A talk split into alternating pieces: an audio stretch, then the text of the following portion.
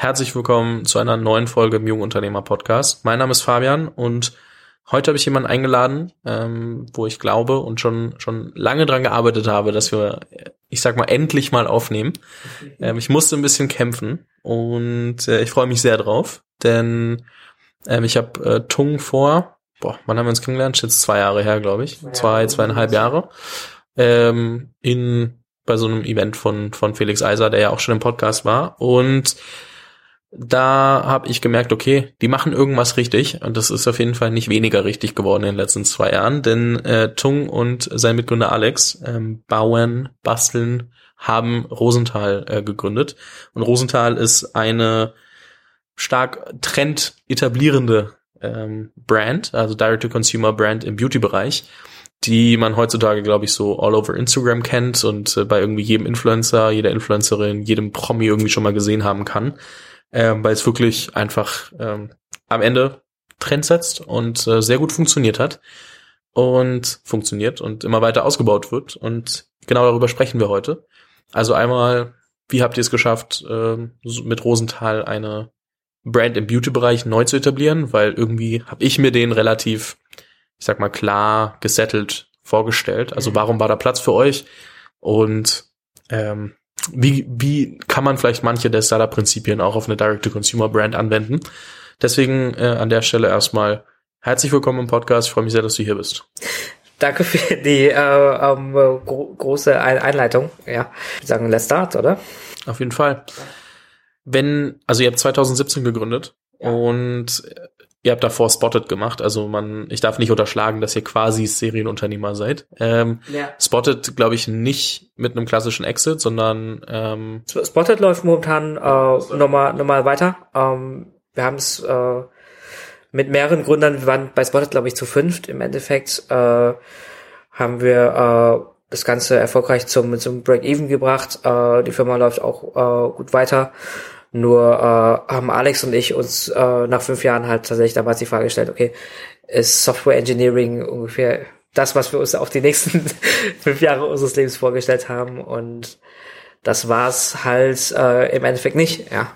Und haben uns dann halt im Endeffekt, äh, wie sagt man so auf Neudeutsch, äh, gesoft exited. Ja.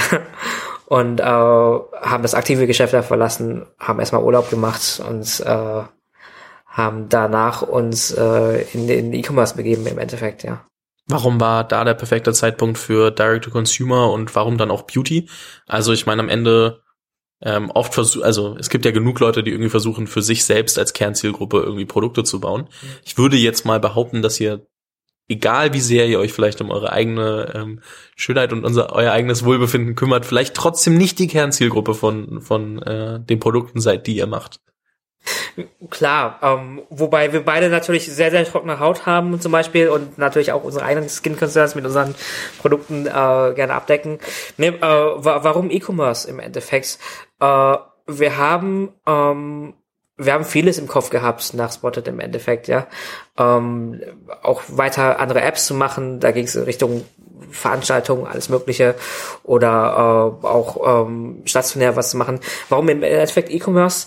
Äh, wir hatten das un unbestimmte Gefühl im Endeffekt, äh, dass äh, Direct-to-Consumer einfach uns unternehmerisch einfach auch äh, so einen gewissen Drive einfach bringt. Ja, es ist, es ist super schwierig zu fassen im Endeffekt, aber ähm, wenn du wenn du das Gespür, Gefühl hast, okay, ähm, da, da ist was und das interessiert mich und du, du gräbst dann noch weiter drin und merkst, okay, ähm, es ist ein Modell, äh, ist ein Geschäftsmodell, das zum ersten erstmal dir überhaupt Direct Cashflow gibt, wenn du Software Engineering machst, ähm, arbeitest du erstmal sehr, sehr lange, ja, bis, bis du dann irgendwie ähm, Geld verdienst. Und zum anderen natürlich aber auch, ähm, du bist sehr, sehr nah am Kunden, bist noch näher dran am Kunden als mit jede, ich würde sagen, mit, mit auch im Software Engineering bist du, also wir haben Dating gemacht für alle, die es vielleicht noch nicht wussten, irgendwie Spotted war eine Dating-App und natürlich hast du da auch irgendwie mit Userverhalten zu tun gehabt, aber ähm, du bist mit äh, mit Direct Consumer sehr, sehr nah am Kunden auch. Und das waren zwei Aspekte, die uns generell an E-Commerce irgendwie natürlich äh, interessiert haben. Zum anderen haben wir aber auch erkannt, dass äh, die ganzen Großkonzerne im Endeffekt ähm, den äh, Trend verschlafen haben, auf natürliche äh, Skincare zu gehen. Und äh, haben dann auch unseren Research irgendwie äh, betrieben, was könnte es sein, was, was noch fehlt oder was könnten wir noch besser machen. Und äh, haben am Anfang tatsächlich mit, mit Rosenwasser angefangen. Ähm, deswegen auch tatsächlich der Name Rosenthal. Äh, unser Rosenwasser, das wir bis äh, heute äh, sehr, sehr gut verkaufen, ist, ähm, ist aus dem bulgarischen Rosenthal äh, hergestellt. Und ähm, daher kam es im Endeffekt, weil wir halt beim, beim Produktsuchen tatsächlich auf das Produkt gestoßen sind und gemerkt haben, ob der Name Rosenthal, das Produkt kommt aus dem Rosenthal, das, das war wie Faust aufs Auge, das hat super gepasst und haben dann Rosenthal uns quasi als, als Firmennamen auch zu eigen gemacht, ja. Okay, das heißt, äh, damals raus bei, bei Spotted, bisschen, bisschen Urlaub gemacht, dann entschieden äh, E-Commerce und jetzt vier Jahre in die Zukunft gespult. Ähm, welche Dynamiken machen das E-Commerce-Geschäft und das Direct-to-Consumer-Geschäft eigentlich so spannend? Also was sind die Punkte, weil du gesagt hast, einmal Direct Cashflow, so dass du wirklich in der Transaktion direkt Geld verdienst und du weißt ganz genau, okay, ich muss ein Produkt ordern, sourcen und dann kriege ich Geld. Aber was macht die Dynamik von Direct-to-Consumer aus? Ta tatsächlich einfach auch, weil wir äh, dieses Segment auch einfach äh, verändern wollten, ja. Ähm, du hast super, super viel, ähm, wenn, wenn ich jetzt Alex Leidens Geschichte dann zum Beispiel da auch sehe, der hat auch extrem trockene Haut immer gehabt, äh, ist da auch äh, immer wieder am Suchen von Produkten gewesen. Wie gesagt, es ist nicht so, dass wir gar keine Touchpoints irgendwie mit der Branche hatten, bei, weitem nicht. Äh, wir haben beide halt äh, eine, eine gewisse History, vielleicht auch mit, äh, mit Hautproblemen, die wir aber auch äh, meistens dann natürlich lösen wollen. Und haben da aber auch gesehen, dass äh, dass der Markt einfach was natürliches Skincare irgendwie, das war bis dato vor vier Jahren war es eine USP. Mittlerweile ist es ja ein Point of Parity eher, wo jede neu etablierende Marke sich daran messen muss, dass sie irgendwie die Parität erstmal herstellen muss, dass sie natürlich sind. Aber vor vier Jahren war das einfach in dem Sinne nicht der Fall. Und das haben wir mit verändert, nicht wir allein, natürlich nicht, bei weitem nicht. Äh, aber äh, 2017 gab's ein paar Marken, die das gemacht haben, die das auch erfolgreich gemacht haben, aber auch nicht in der Breite, wie es wie es heute vielleicht äh, ist. Und da haben wir natürlich auch irgendwo eine Chance gesehen, einfach auch äh, ein neues Element in den Markt zu bringen, das äh, ja, das vielleicht auch anders ist, aber das auch ähm, darauf basiert, dass äh, das war unser so, unser Urkonzept im Endeffekt, dass äh, dass wir halt altbewährte Methoden einfach nehmen und äh, die dann mit äh, aufbereiten, moderner aufbereiten mit einem äh, intelligenten, modernen Ansatz dann auch irgendwie fortfahren äh, lassen. Wenn du bedenkst, äh, was, was nehme ich als Beispiel, unsere Jaderoller oder, oder unser Face Yoga im Endeffekt. Ähm, Face Yoga in dem Sinne ähm, wird seit 2000 Jahren betrieben, ja. Uh, nur bis du das Konzept irgendwie richtig erklärt hast und bis du es an die Leute getragen hast, da vergeht natürlich ein bisschen Zeit, ja. Aber ähm, wir waren da auch immer sehr, sehr hinterher, dass wir halt gesagt haben, das ist was, was dir wirklich gut tut. Und das ist nichts, womit du dein Gesicht irgendwie mit Chemie vollpumpen musst, sondern es ist eine veritable, ähm, natürliche Methode, einfach äh, schöne Haut zu haben, ja. Oder Problem, problemfreie Haut zu haben, for that matter. Ihr kommt ja aus dem, aus dem Tech-Bereich, also mit, mit Spotted auch in der, in der Produktentwicklung. Ähm, wie viel lässt sich von so einer Tech-Produktentwicklung, wo man Features baut und dann immer wieder vielleicht auch im kleineren Rahmen testen kann, äh, in so einem Direct-to-Consumer-Bereich oder auch, auch im Beauty-Bereich testen? Weil ich zum Beispiel stelle es mir vor mit, okay, ähm, wenn ich damit an den Markt gehe, dann muss es dementsprechend auch ähm, schon deutlich, deutlich besser sein, weil man es mir nicht verzeiht, wenn mein Produkt einmal ähm, oder mein, mein, mein Ruf einmal leidet. Ähm, inwieweit kann man, also was kann man sich von, von Tech-Startups da abschauen und wo muss man vielleicht auch ein bisschen, bisschen mehr, ähm, ich sag mal, schon vollendete Produkte liefern? Hm, da, da, da wird zweigleisig im Endeffekt. Ja, du hast auf einer Seite die Produktseite und du hast auf der anderen Seite natürlich äh, die Infrastrukturseite im Endeffekt.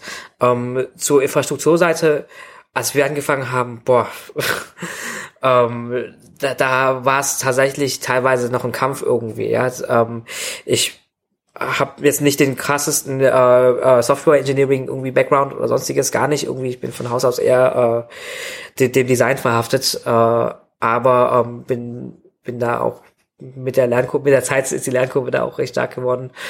Ähm, Im Endeffekt, was die, was die Tech-Seite angeht, sind die Infrastrukturen mittlerweile so gut. Du hast mit äh, Sachen wie Shopify, du hast mit Tools wie Klaviyo, hast du so viele Möglichkeiten mit zero Ahnung von äh, von Tech, Tech äh, von von null auf eine Million zu kommen, ohne dass du auch eine Zeile irgendwie gecodet hast. So, ja, das war vor vier Jahren nicht allzu möglich. Es war vor zehn Jahren gar nicht möglich wahrscheinlich so im Endeffekt.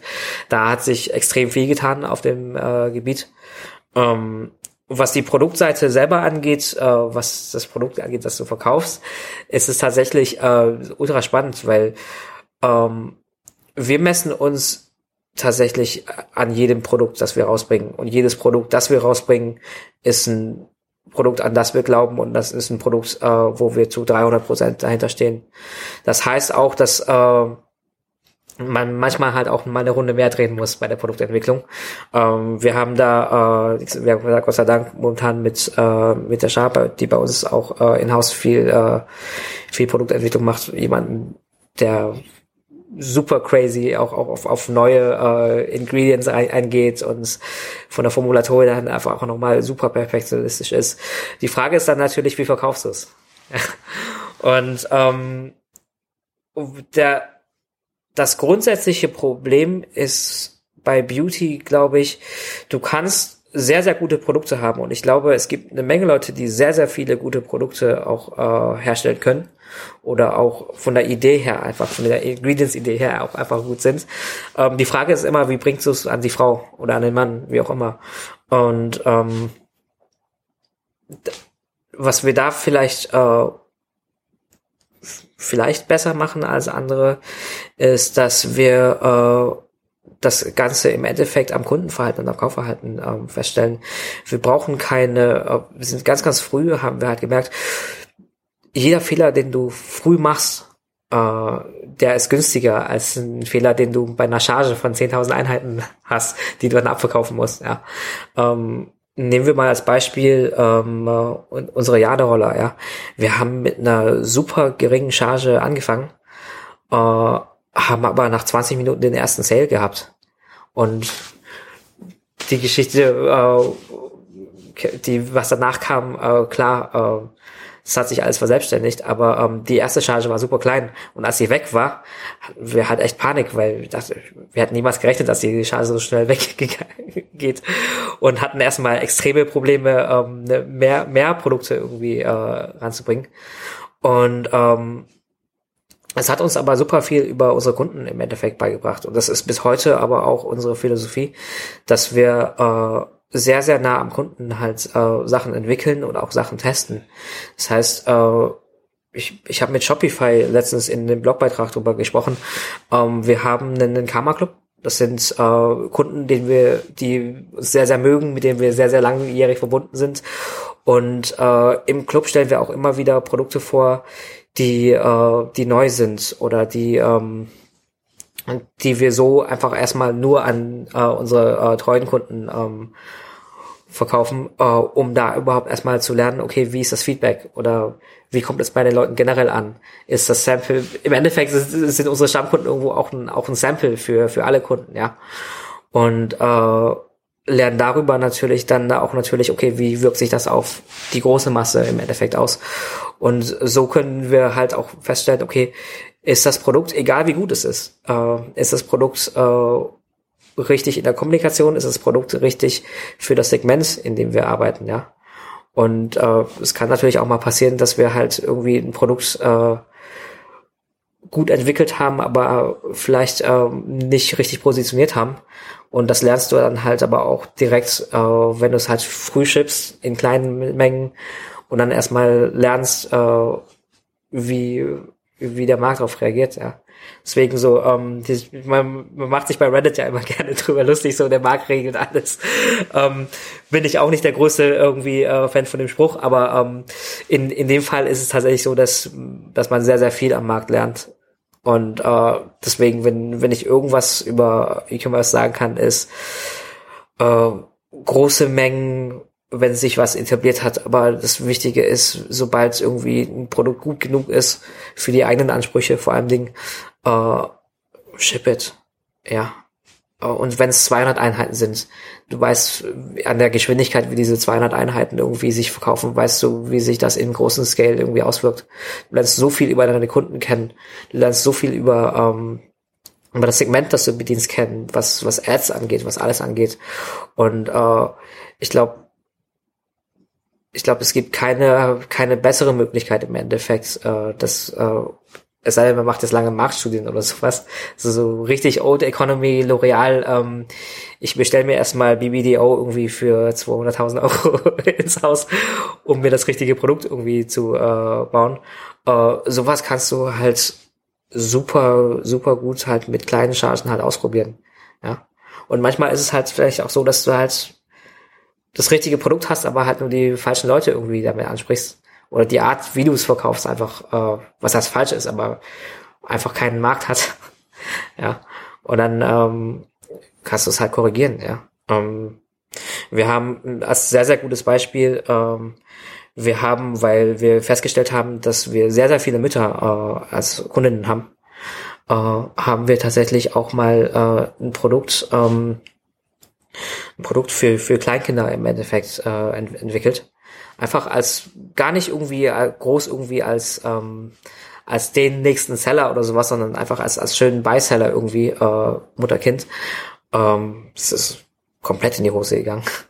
das ist dramatisch in die Hose gegangen. Äh, bis wir aber gemerkt haben, ähm, es ist es liegt nicht am Produkt. Wir haben es einfach nur falsch verkauft, weil äh, weil du als Mutter deinen Kindern nicht unbedingt Beauty-Produkte verkaufst, ja. Aber es ist halt eine kleine Version gewesen von dem Produkt, das wir ohnehin hatten. Und ähm, irgendwann haben wir bei, äh, bei einem unserer B2B-Partner, glaube ich, gemerkt, dass, äh, dass die äh, Einkäufer total auf das Produkt abgefahren sind. Richtig abgefahren sind, aber nicht als Kinderprodukt, sondern als, als Travel-Produkt. Und äh, so, so hat das Produkt einen extremen Turnaround bekommen, weil es einfach anders vermarktet wurde. Und äh, so haben wir halt wieder was gelernt darüber, ähm, dass es nicht am Produkt per se lag, weil wir grundsätzlich auch immer sehr, sehr stark darauf achten, dass unsere Produkte einfach wirklich gut sind. Ähm, es lag einfach an der falschen Kommunikation an den Kunden. Okay, ich fasse noch mal ganz kurz zusammen, weil das war jetzt relativ viel. Also das letzte, was wir gehört haben, war, nur weil ein Produkt nicht funktioniert, heißt es nicht immer, dass das Produkt schlecht ist, sondern manchmal es vielleicht falsch positioniert ist. Ähm, das ist, glaube ich, was, dass man einfach gucken muss, wer ist eigentlich die Kernzielgruppe für das, was ich mache. Und das kann man sich immer fragen. Ähm, und ich habe das selbst äh, auch gemerkt, ähm, so doof es klingt nicht, dass mein Podcast falsch positioniert war, aber er war halt gar nicht wirklich positioniert. Er war relativ breit in dieser ganzen Gründerwelt. Man kann alles Mögliche hören und irgendwie später habe ich ihn dann immer mehr in diese ganze Startup-Nische gepackt, so dass man sagt, okay, frühphasige Startup-Gründer. Und damit wurde dann irgendwie das Feedback immer mehr, immer besser. Und da habe ich auch gemerkt, okay, sich klarer zu positionieren macht mega viel Sinn, solange man sich Gedanken gemacht hat, in, in welche Richtung. Ähm, bei mir war es jetzt relativ leicht abzuleiten, in welche Richtung es gehen soll. Aber es hätte ja auch anders sein können. Und ich glaube, dann nicht irgendwie den Kopf in den Sand zu stecken, sondern wenn man irgendwo einen Trend sieht, dass es vielleicht in, wie zum Beispiel jetzt, dass bei euch die Einkäufer waren, kann ja auch sein, dass jemand irgendwo dann einen Kommentar schreibt oder eine E-Mail und sagt, hey, ähm, ich fand's mega geil fürs, fürs Reisen, ich nutze es gar nicht für mein Kind. So auf solche kleinen Details zu achten und das mitzunehmen, ist, glaube ich, mega wichtig. Und nicht zu sagen, oh, das verkauft sich so schlecht, sondern irgendwie zu gucken, gibt's irgendwas, was ich übersehen habe. Ja, ich glaube, das, das ist ganz, ganz wichtig. Ähm, und was du dann auch gesagt hast, äh, der Karma Club, ähm, den fand ich ganz interessant, weil du gesagt hast, ähm, auf der einen Seite irgendwie eure loyalen Kunden, also die Leute, die regelmäßig bei euch kaufen, ähm, und ihr stellt dann dort die Produkte vor. Das heißt, ihr dann kauft ihr oder dann dann verkauft ihr kleine Chargen, die ihr dann ich ich sag jetzt mal 50, 100, 200, 300 Stück. Dann sagt ihr, hey, will die jemand haben, so quasi wie so ein äh, Deal, so von wegen dieses, das gibt's gar nicht bei uns auf der offiziellen Seite, aber für euch gibt's das jetzt einmal als Angebot. Wie findet ihr es? Und dann, wenn die es kaufen. Das ist meistens schon für alle Kunden da. Okay. Nur ähm, äh, dadurch, dass es, wie gesagt, sehr, sehr loyale Kunden sind, die uns auch als Herz gewachsen irgendwo sind, ähm, äh, bekommen die den Deal immer früher. Im Endeffekt, ja, wir kommunizieren es einfach früher. Ähm, bei sehr, sehr erfolgreichen Produkten, ähm, ich nehme als Beispiel jetzt zum Beispiel unsere, unsere Hautöle zum Beispiel, war es auch teilweise so, dass, boah, äh, wir, wir haben das halt Produkt halt teilweise auch an den Karma Club früher ausverkauft als, äh, als es dann für die normalen Kunden. Daran merkst du halt auch, dass du halt äh, zum einen natürlich äh, schlecht eingekauft hast, aber zum anderen merkst du halt auch, okay, ähm, da ist was dran, ähm, läuft super irgendwie ähm, sofort nachordern irgendwie. Und dann, äh, genau, also an so Effekten merkst du es halt auch, ja. Das heißt, da einfach äh, auch Trends beobachten. Und äh, wie holt ihr euch da Feedback ein? Also so, ich, äh, also ist es quasi, ist es ein Newsletter, ist es eine quasi eine Facebook-Gruppe? So wie wie holt man sich Feedback von den Leuten, die dann äh, dort kaufen? Also weil oder achtet ihr da vor allem nur auf, wie wird's gekauft oder nicht gekauft? Ähm, wir, wir, haben natürlich Surveys und äh, der Karma Club ist ein, ein, fixes Element auf der auf der Website bei uns, ja. Also es ist kein nicht nur eine, eine lose äh, Facebook-Gruppe oder sowas, sondern es ist, es ist tatsächlich einfach schon äh, ein fixes Element bei uns auf der Website. Du kannst dich nochmal einloggen. Du kriegst auch äh, kleine Boni, sage ich jetzt mal, ja. Ähm, Im End im Endeffekt äh, ist es eine Mischung aus beidem, weil je treuer ein Kunde ist, desto eher sagt er dir auch mal, hey, ähm, irgendwie äh, ich finde ich finde den und den Aspekt ganz geil oder hey, ähm, wir haben jetzt nach langer nach langer Zeit, die Kunden haben letztes Jahr uns so oft gefragt nach, hey, habt ihr eine Augencreme? Wollt ihr nicht eine Augencreme machen? habt ihr noch irgendwo eine Augencreme? Und dann haben wir äh, zu Weihnachten irgendwie tatsächlich dann letztes Jahr dann erst äh, die erste Augencreme veröffentlicht. Dann äh, haben wir jetzt nochmal äh, eine, eine Art BB-Creme irgendwie äh, veröffentlicht und äh, haben halt gemerkt, okay, das Feedback ist gut, ja. Also Kundenfeedback, gerade von treuen Kunden, bei denen lernst du halt auch irgendwie was, was sie haben wollen, ja. Und äh, das ist aber nur die eine Seite äh, des Ganzen. Die andere Seite ist tatsächlich äh, blankes Kundenverhalten, weil Feedback kann einen Bias haben. Feedback kann einen gewaltigen Bias haben. Ja, ähm, es, es hilft dir durchzunavigieren, aber ähm, das das blanke Kaufverhalten, das blanke Kundenverhalten sagt dir so viel, so viel über deine Leute aus. Das ist, äh, das ist unglaublich. Wir haben natürlich irgendwie im, im Verlauf, äh, im Verlauf unserer äh, unseres Aufbaus der Marke uns natürlich auch darüber Gedanken gemacht, wer unsere Kunden im Idealfall sind. Aber das ergänzt sich natürlich dann auch immer mit äh, dem, wer unsere Kunden dann auch im realen Leben natürlich sind. Weil wir wollen dann natürlich auch niemanden ausschließen, irgendwie, indem wir sagen, okay, wir machen Marketing komplett an einer bestimmten Gruppe vorbei, die aber vielleicht sehr, sehr wichtig ist für den Revenue Stream, ja. Ich glaube, was man da gerade ähm, einfach mal recht klar ableiten kann, ist, dass ihr für jedes Produkt neu Product Market Fit beweist, wie man ihn quasi eigentlich in Tech-Startups definiert. Also dass man in jedes, jedes Mal gucken, guckt, ähm, gibt es genug Leute, die das äh, ähm, Produkt mögen und dann irgendwie auch wirklich kaufen. Also einmal verkauft sich's, das ist das eine, weil das halt im Direct-to-Consumer-Bereich äh, einer, einer der Faktoren ist. So gibt es Leute, die dafür Geld ausgeben. Das ist wie bei einem Software-Startup auch. Und wie, was, was sagen die Leute danach? Also so im Sinne von, wenn es ein Verbrauchsprodukt ist, bestellen sie es gegebenenfalls wieder. Ähm, und wenn es was ist, äh, wie zum Beispiel ein Jaderoller, ähm, kriegen wir dann äh, böse Nachrichten von wegen, das will keiner oder sind die Leute, also oder oder nutzen die Leute das wirklich? Ich glaube, das ist so ein bisschen der der Product Market Fit Prozess für für eben die Direct to Consumer Brand. Aber man kommt trotzdem irgendwie auf den Punkt zurück, dass man schon auch sehr schauen muss und sich da sehr klar sein muss, wie man, bevor man das dann irgendwie groß vermarktet, hinten raus, ähm, sicher gehen kann, dass es ein Produkt ist, was der Kunde auch wirklich möchte oder die Kunden in, in euren meisten Fällen wahrscheinlich. Weil, wenn man sich jetzt anschaut, dass ihr zum Beispiel ja auch recht viel Influencer-Marketing macht oder Performance-Marketing, das zu machen, wenn das Produkt eigentlich, wenn man schon ableiten kann oder sehen kann, dass das Produkt sich nicht gut verkauft, ist wahrscheinlich verschwendetes Geld, was sehr oft also was genau die Parallele zu, zu vielen Tech-Startups ist, die zu früh Marketing machen und ähm, eigentlich noch nicht geguckt haben, ähm, ob sie bereits äh, ready dafür sind. Finde ich eine ganz spannende Parallele, weil man denkt da, glaube ich, oft nicht drüber nach, wenn man sich so eine Direct-to-Consumer-Brand anguckt, dass man da jedes Mal auch wieder diesen Prozess durchlaufen muss. Ist mein Produkt marktreif? Ähm, und der nicht heißt, wenn mein Produkt auf den Markt kommt, ist es marktreif, sondern auch da zu schauen, wie wird's angenommen. Und wenn es ein Produkt ist, was gut läuft, dann kann ich da dementsprechend wahrscheinlich mit Marketing auch noch gut unterstützen.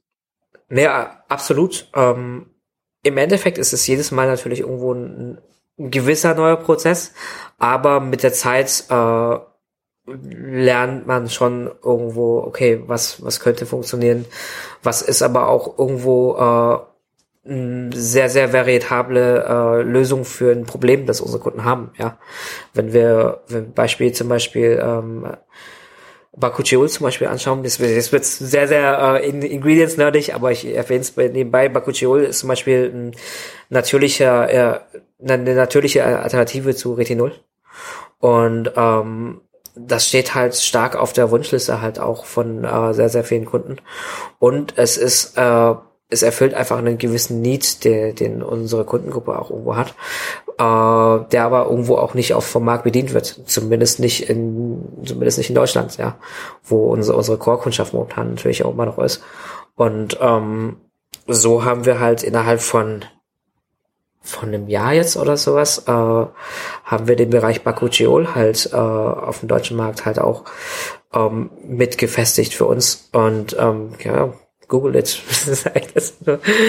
ja, ähm, es ist, wir haben sehr, sehr, äh, wir haben sehr, sehr schnell ein sehr, sehr gutes Produkt äh, hinbekommen und haben da tatsächlich sogar einen Ticken reagiert auf, äh, auf den Need.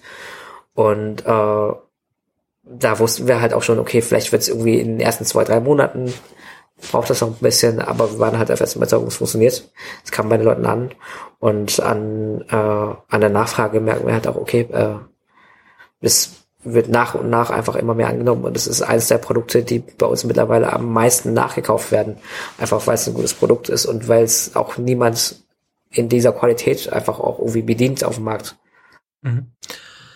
Ich glaube, ähm, da kommen wir einfach nochmal zurück zu dem, zu dem äh, trendsetzenden, äh, zu der Trend, trendschaffenden Brand, ähm, wo sich auch, also wo ich immer drum äh, kümmert, auch äh, am Ball zu bleiben.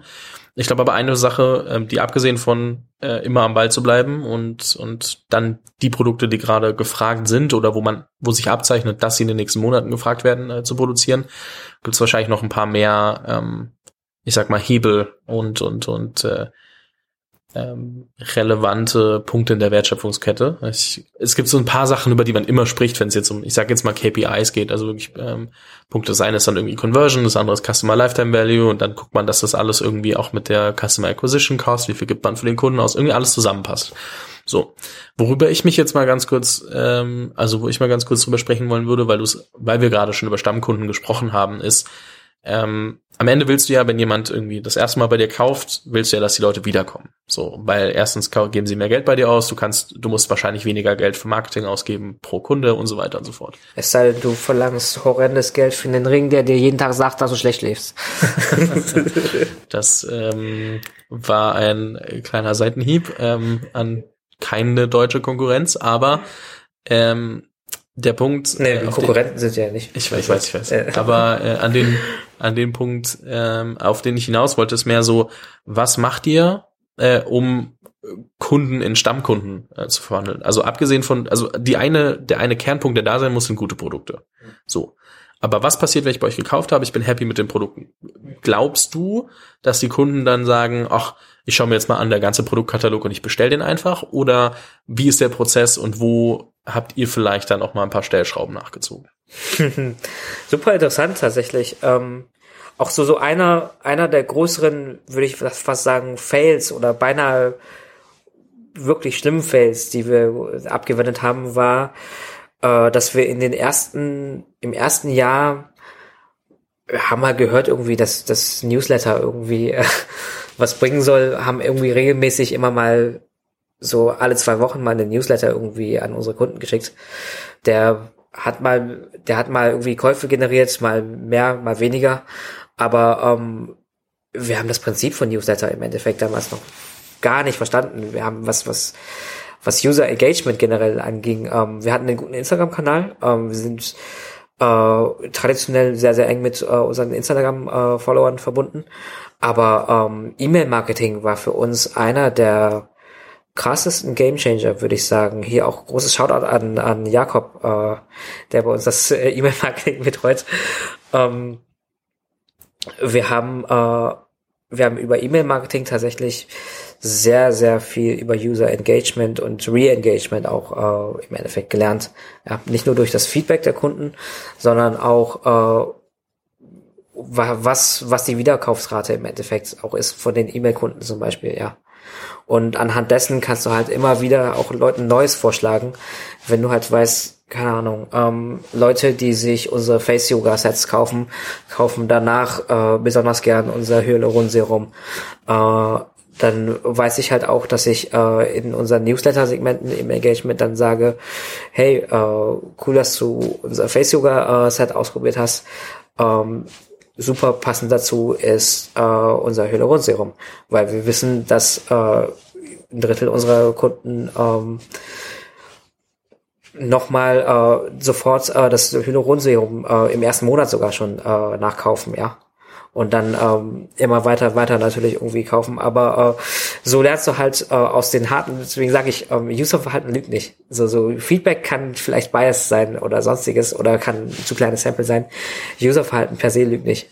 Und wenn du halt siehst, okay, ähm, das und das und das verkauft sich im zweiten, dritten Step äh, am besten, kannst du das halt wiederum auf deine E-Mail-Audience äh, mappen und dadurch äh, generierst du natürlich auch über den E-Mail-Kanal dann einfach auch besser, weil es geht wieder um die alte Regel, äh, was kommunizierst du dem Kunden? Ja, schießt du irgendwie im dunklen Raum irgendwie auf alles oder äh, sagst du, ähm, es gibt eine bestimmte Verhaltenskette oder es gibt einen bestimmten äh, von den Kunden im Endeffekt über die Zeit äh, etablierten Kaufrhythmus. Äh, das beliebte Wort Kohortenanalyse passt hier, glaube ich, ganz gut.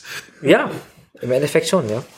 Und ähm, anhand, anhand dessen kannst du, kannst du das halt sehr, sehr gut bestimmen. Und äh, dadurch, wir verkaufen ja auch im Newsletter nicht nur Sachen. Manchmal geht es auch nur darum, dass wir, ähm, wir haben letztens eine große, äh, eine große äh, Petition unterstützt, die äh, sich um, um Tierschutz im, in der Beauty-Branche auch irgendwie äh, äh, gedreht hat. Äh, sowas unterstützen wir. Wir machen auch Inky Talks, äh, nicht nur über Instagram, auch über, äh, über den Newsletter. Ähm, es geht nicht per se immer nur ums Verkaufen irgendwie. Es geht auch einfach um Engagement im Endeffekt, ja.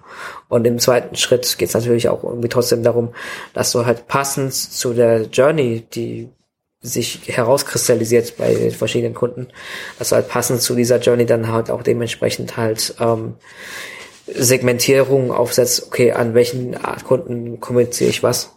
Das heißt als Beispiel, wenn ich jetzt das äh, Face Yoga Set kaufe, dann kriege ich am Ende vielleicht in der in der Bestätigungsmail oder eine ein paar Tage später, wenn es angekommen ist, irgendwie eine Mail mit Blogbeitrag, äh, der es mir vielleicht ein bisschen besser erklärt, was ich damit machen kann. Und da wird vielleicht schon ein bisschen auf das, auf die Hyaluron, ähm, ja. äh, was war das, ein Serum, ähm, hingewiesen. Und so werde ich quasi in der Journey erstens begleitet, aber wahrscheinlich auch ein bisschen unterstützt. So von wegen, ich bewege mich auch zum nächsten Schritt, weil ich verstehe, warum ich es brauchen kann. Ähm, also so ein Mix aus Content und, und äh, Cross-Selling, oder? Ja, ich meine, wenn, wenn, wenn du die großen Conversion-Analysten irgendwie äh, fragst, sagen ja natürlich alle im Gegensatz zu den Marketeers, äh, du kannst niemanden zwingen, dazu irgendwas zu kaufen. Aber es schadet nie, so, so, so, so einen kleinen Stupser zu machen in die richtige Richtung oder eine, die Weichen richtig zu stellen, ja. Weichenstellung ist da vielleicht auch die, das richtige Wort so. Ähm, das hat uns im E-Mail-Marketing halt das war ein richtiger Gamechanger im Endeffekt, dass wir halt mehr noch gemerkt haben, wie wichtig es ist, äh, de deine, äh, deine Customers einfach auch richtig zu kanalisieren und richtig anzusprechen. Ja. Ich nehme mal ein anderes Beispiel. Kann, ähm, was kann ich als anderes Beispiel nehmen? Mercedes wollte mit, um, um, um da auch ein ganz anderes Beispiel auch äh, ranzunehmen, woran wir aber auch irgendwie immer auch lernen. Mercedes hat mit der A-Klasse am Anfang versucht, eigentlich einen Golfkonkurrenten äh, an den, an den Mann oder an die Frau zu bringen. Und äh, hat dann aber sehr, sehr spät es gemerkt, und das hat dann aber die A-Klasse gerettet im Endeffekt. Es ist kein Erstwagen, es ist ein Zweitwagen oder erstmal in Zweitwagen, heutzutage ist es vielleicht anders, aber ganz am Anfang von der Mercedes A-Klasse war die Mercedes A-Klasse äh, total falsch positioniert. So keiner, der sich einen Golf kauft, äh, würde auf die A-Klasse umsteigen. Aber Leute, die eine Mercedes schon hatten oder schon haben, die kaufen sich eine A-Klasse noch dazu. Und äh, das, äh, das, lern, das lernst du als Großkonzern sehr, sehr schwierig, glaube ich. Wir sind da einfach als Startup, glaube ich, auch einfach ähm, schlanker aufgestellt und können sowas einfach schneller realisieren. Aber du lernst unheimlich viel am Kaufverhalten deiner Kunden und du, du lernst auch viel was der Kunde tatsächlich will im Endeffekt am Kaufverhalten, ja. Du musst natürlich erstmal eine gewisse kritische Masse erreichen, um, um aus, äh, aus den Zahlen irgendwo eine statistisch valide ähm, Auswertung zu machen.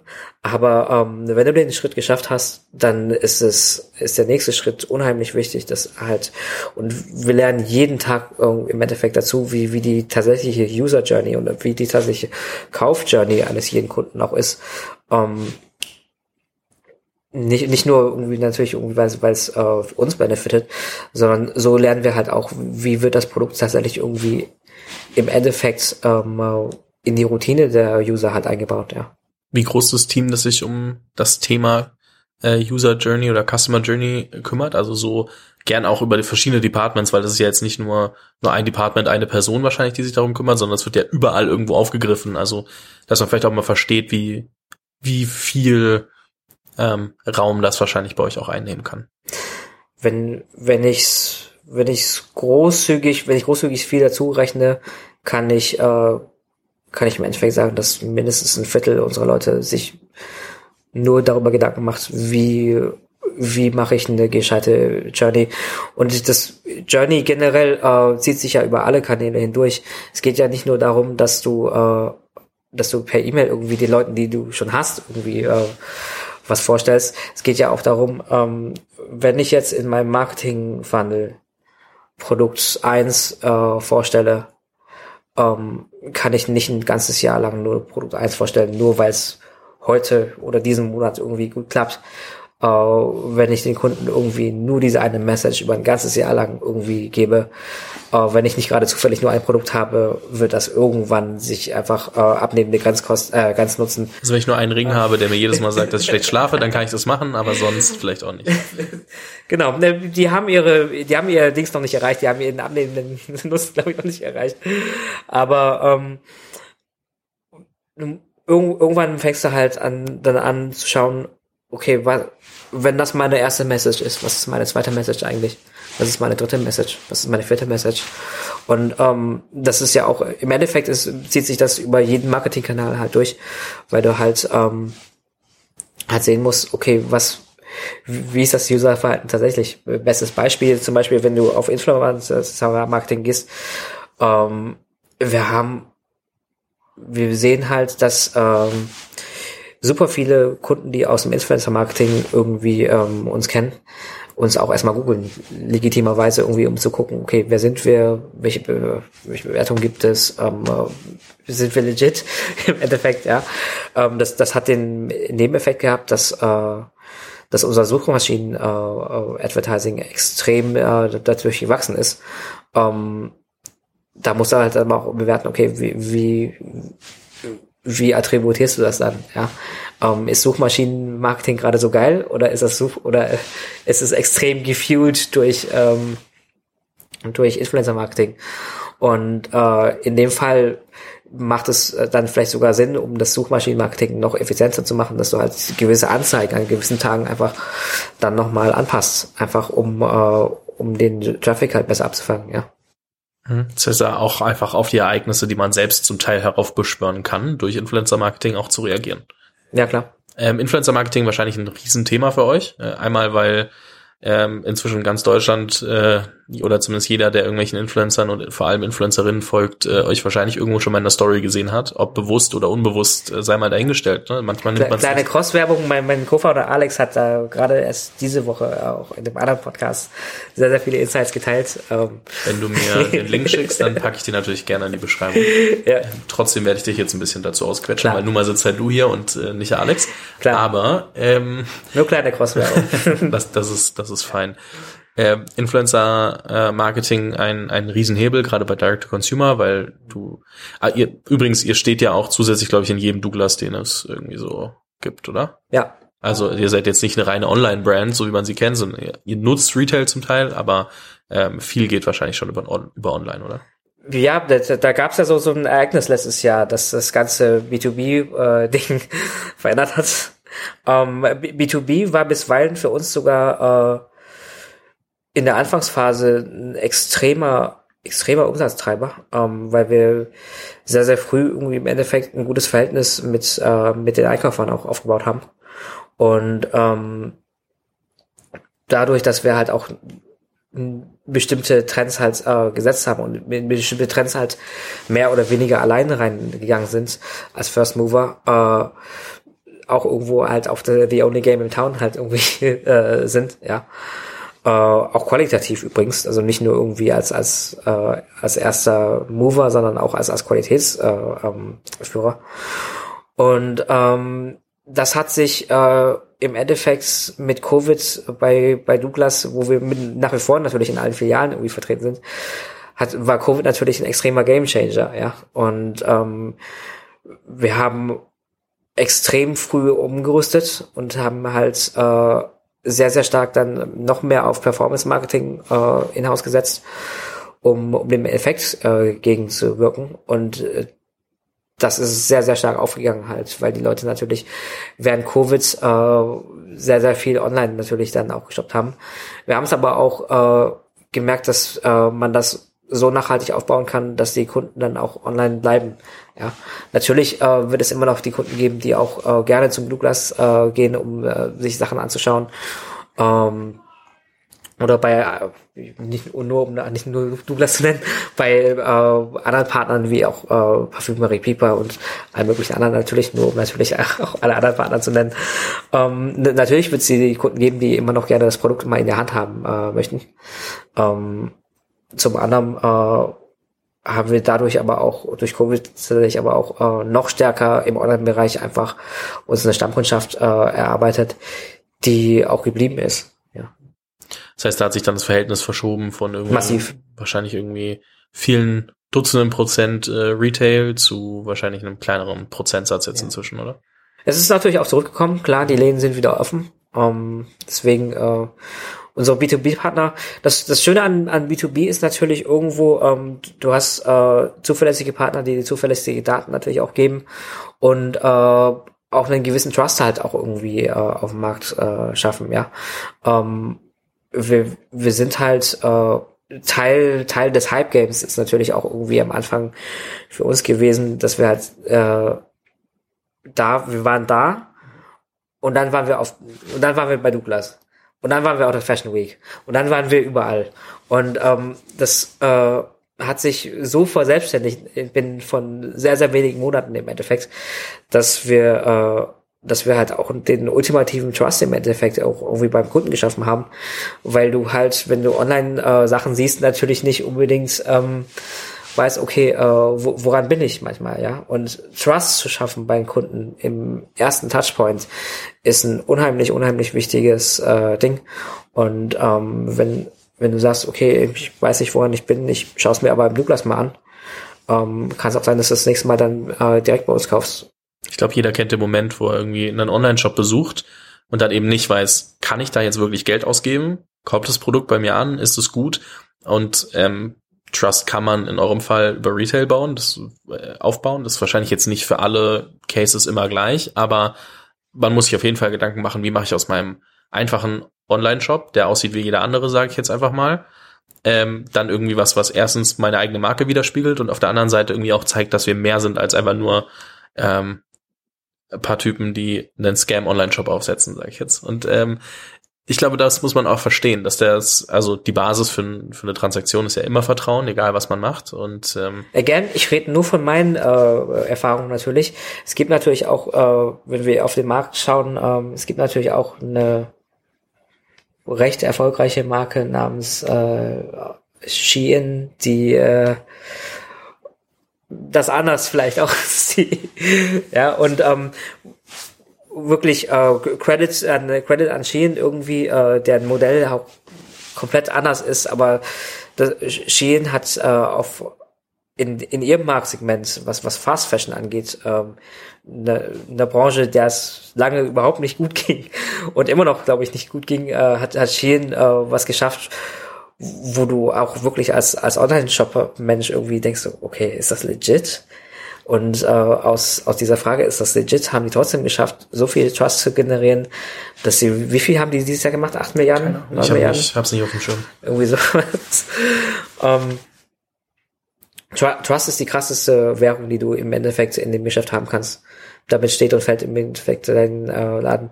Umso mehr natürlich irgendwie, sage ich, äh, krass, was Shein macht, aber äh, auf der anderen Seite ist es wichtig, dass, äh, dass der Kunde einfach das Gefühl hat, er ist in den richtigen Händen einfach bei dir. Ja, und das ist bei jedem Produkt im Endeffekt so. Trust ist ja auch was, was man zum Beispiel bei Influencer Marketing aufbauen kann, wo wir nochmal kurz drauf zurückkommen müssen.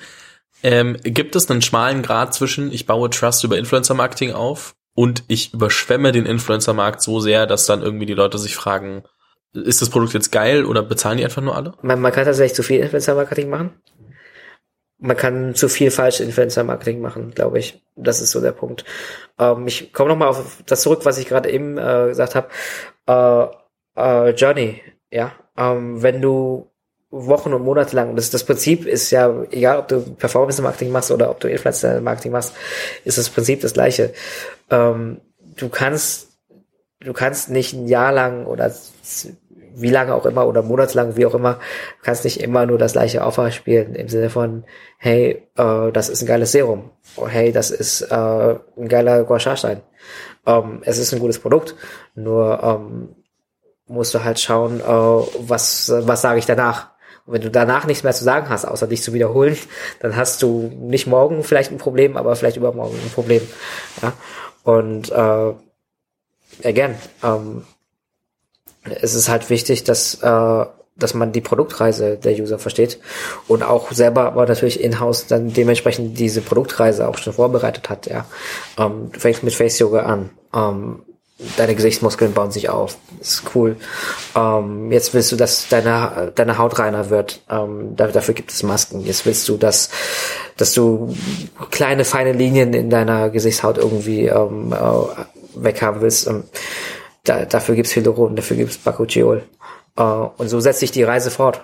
Und ähm, genauso wie das Userverhalten, das wir schon äh, am Kaufverhalten irgendwie festgestellt haben, genauso muss es sich halt irgendwo auf dein Marketing übertragen. Und auch deswegen, du kannst äh, du kannst auch äh, gelinde gesagt aberwitzige Summen in Influencer-Marketing für die gleiche Message ausspielen, plus ab, abnehmen der Grenznutzen. irgendwann, äh, irgendwann flacht die Kurve halt ab. Und irgendwann ähm, musst du den Leuten halt auch ähm, neue Sachen zeigen, weil Influencer haben ja natürlich auch äh, ein sehr, sehr treues Publikum, das äh, dann vielleicht ein Fan von, äh, von dem ersten Produkt ist. Und äh, wenn dann irgendwie nicht das nächste Produkt dann irgendwie äh, gezeigt wird, dann ähm, kommst du halt, kommst du aus, aus, aus der Conversation raus, ja. Du musst halt beim Influencer dann auch in der Conversation bleiben und sagen, hey, äh, keine Ahnung, ich sag jetzt mal aus, aus der Luft gegriffen, irgendeine Nummer, ähm, 20 Prozent äh, von Influencer A lieben unsere Face-Yoga-Tools, ja. Und dann weiß ich auch, dass wir im, im nächsten, äh, in der nächsten Aktion dann auf jeden Fall äh, das nächste Produkt, das darauf aufbaut, oder das nächste Produkt, das das Face-Yoga-Tool extrem gut ergänzt, dann einfach auch äh, nachziehst und den Leuten dann halt auch das Update, äh, das gibt's dazu, ja.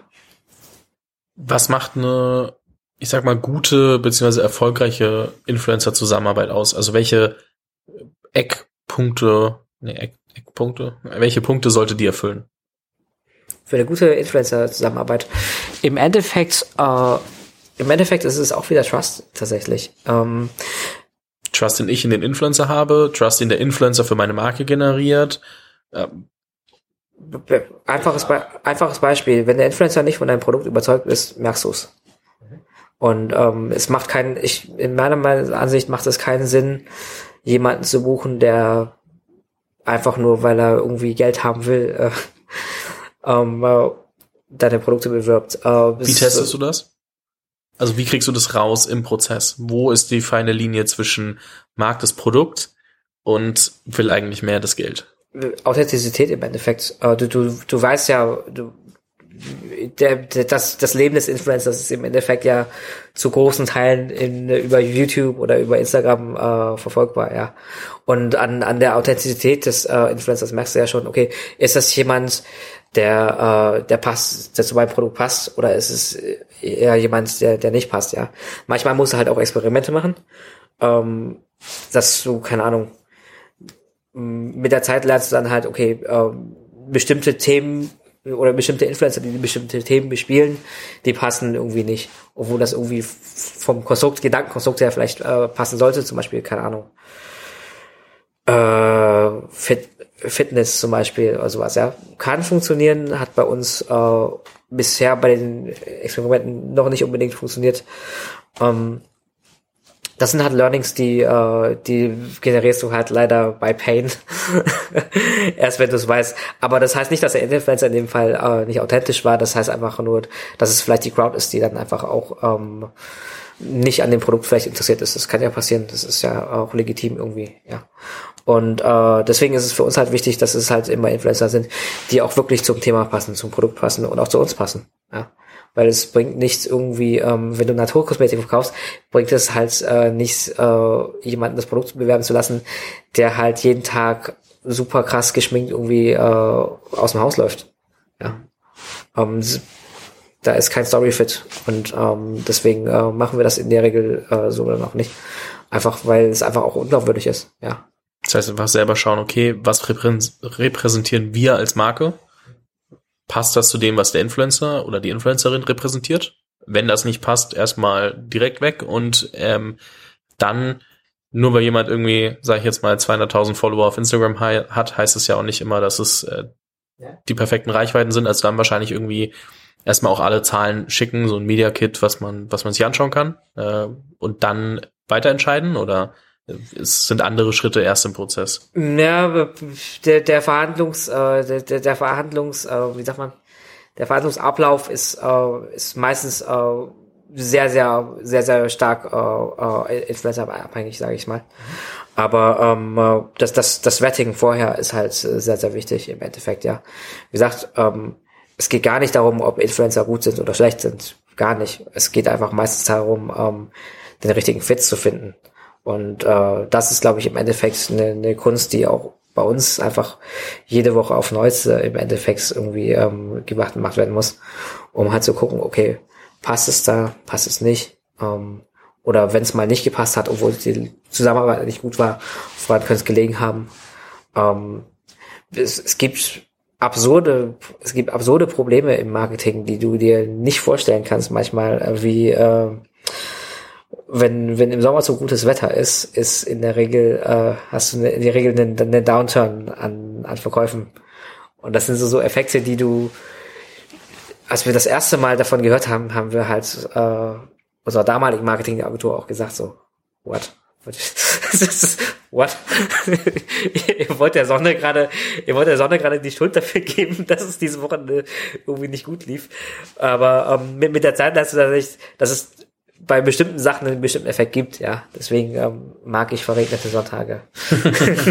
das habe ich schon mal von ein paar anderen Leuten gehört, die E-Commerce machen, ja. ja. Ähm, ich bestätige das jetzt mal, äh, ohne die Zahlen dann immer gesehen zu haben, über äh, je, je, jeder jeder E-Commerce-Guy liebt verregnete Sonntage, kann ich dir garantieren. Ähm, bei bei äh, ein, ein, ein Thema, das ich noch spannend finde und ähm, ich glaube dann ähm, schließen wir auch so langsam, langsam ab. Aber äh, ich habe mal jemanden kennengelernt, äh, eigene E-Commerce-Brand äh, ähm, angefangen aufzubauen und der Shop sollte aussehen wie Louis Vuitton, wie Dior etc. Mhm. Ähm, wenn ich persönlich über den Shop nachdenke, würde ich immer sagen, okay, der Shop ist irgendwie, der, der muss mich schon abholen als Kunde, mhm. aber muss irgendwie schon das Ziel haben, mich als Kunde zu qualifizieren und der muss nicht nur einfach fancy aussehen. Wie sehr ähm, im, im Shop-Design, ähm, nachdem wir vorhin schon gesagt haben, ein wichtiger Faktor im E-Commerce ist Conversion. Wie sehr muss ein Shop super schön, super fancy aussehen und wie sehr muss er funktionieren. Also auch da ist es wahrscheinlich ein recht schmaler Grad, weil du kannst jetzt nicht den hässlichsten, ja, wobei du kannst Amazon bauen und das ist der hässlichste Shop der Welt und der funktioniert. Ähm, aber, aber wie gehst du zum Beispiel an, also wie, wie, wie siehst du, wie, wie siehst du den Shop? Welche, welche Rolle übernimmt der und wie gehst du an das Thema so Mix aus, aus Design und Funktionalität? Das, das erste ist ganz klar, der, der Shop ist ein Gesicht. Der, der Shop repräsentiert dich als Marke. Ähm, du kannst es dir, glaube ich, nicht leisten, äh, einen, einen Shop zu machen, der, der nach Arsch aussieht irgendwie, ja. Ähm, äh, funktioniert, ja, Amazon, okay. Äh, ähm, funktioniert in dem Sinne vielleicht nicht, aber ähm, es, es, es gibt es gibt Stellschrauben, die du, an denen du drehen kannst. Und es kommt auch immer darauf an, wo du dich positionierst. Wenn ich jetzt morgen ähm, irgendwie als Zeithassel irgendwie äh, einen äh, High-End, äh, keine Ahnung, High-End äh, Kaschmir-Schals irgendwie äh, machen würde, brauche ich natürlich irgendwo einen anderen Auftritt, als wenn ich, ähm, keine Ahnung, als wenn ich ähm, äh, besonders scharfe Chips mache. als, als Challenge für, für, für junge Leute oder sowas. Es muss sich irgendwo natürlich am Kunden orientieren, wie du aussiehst. Das ist der eine Punkt. Und der andere Punkt ist dann natürlich die, die harte Conversion-Optimierung, weil du kannst immer irgendwas an deinem Shop im Endeffekt machen, um noch ein bisschen mehr die Weichen zu stellen. Ich rede gerade nochmal, äh, tatsächlich, du kannst niemanden zwingen, bei dir zu kaufen, du kannst die Weichen auf jeden Fall stellen.